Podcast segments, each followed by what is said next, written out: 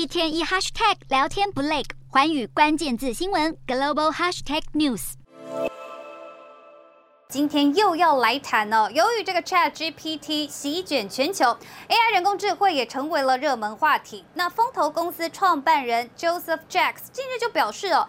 伴随着生成式 AI，也就是人工智慧生成的内容爆炸式的增长，其顶级神经网络工程师的薪资也跟着水涨船高了。到底有多高？其实你真的很难想象哦。那我们先来介绍一下，神经网络是人工智慧中的一种方法，是用来指导电脑以人脑的方式来处理资料。因此，神经网络工程师其他地位真的是相当的重要。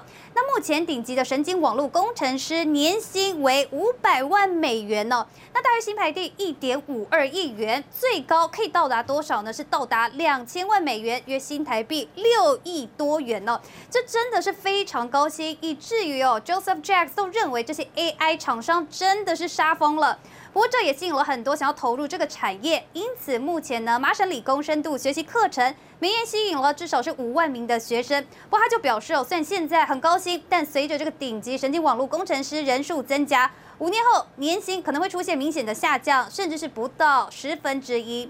不过呢，我们可以先来忽略以后的事情，我们先来专注现在的求职市场，到底有多少职缺是跟 AI 有关系的呢？我们就从美国最大的求职网站 Indeed 来搜寻全美的 AI 职缺。那我们归纳出后，发现了这个 AI 征才的职缺当中，数量最多的就是 AI 以及机器学习工程师，占了全体的百分之二十七点多。那接下来 AI 研究学者占了百分之十八点八。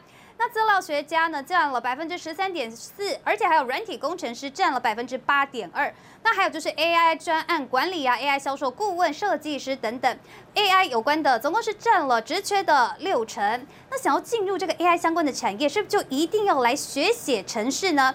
的确，大部分是如此。不过我们还是整理出一些可以不需要来精通程式语言的。像是这个提示工程师哦，他的工作就是帮助训练大型语言模型，让 AI 可以更好的理解人类需求。还有就是这个数据标注员呢，他将标注完整的数据拿来训练人工智慧，让对资料的辨别和问题的答复能更精准。那这个 AI 伦理顾问哦，其实就可以透过这个监测与调查，找出使用者可能的疑虑，同时来制定更完善的制度来保障使用者的权益。那是不是会不会 AI 年薪会不会差很多呢？那我们就来比较看看哦。以这个平均年薪来看，工程师的薪资是九万三千八百一十七美元。那如果是 AI 工程师呢，就是十五万九千七百零五。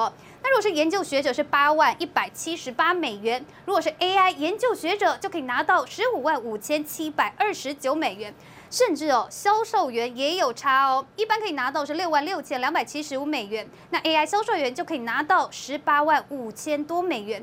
我们就总结下来，只要是跟 AI 相关的，它平均年薪上升就是大约是七点五万美元。那年薪的高点甚至有平均上升超过十万美元，其中呢又以 AI 顾问平均年薪是比顾问高出百分之两百二十一哦。那 AI 研究员的平均年薪也比其他研究员高出百分之一百六十六。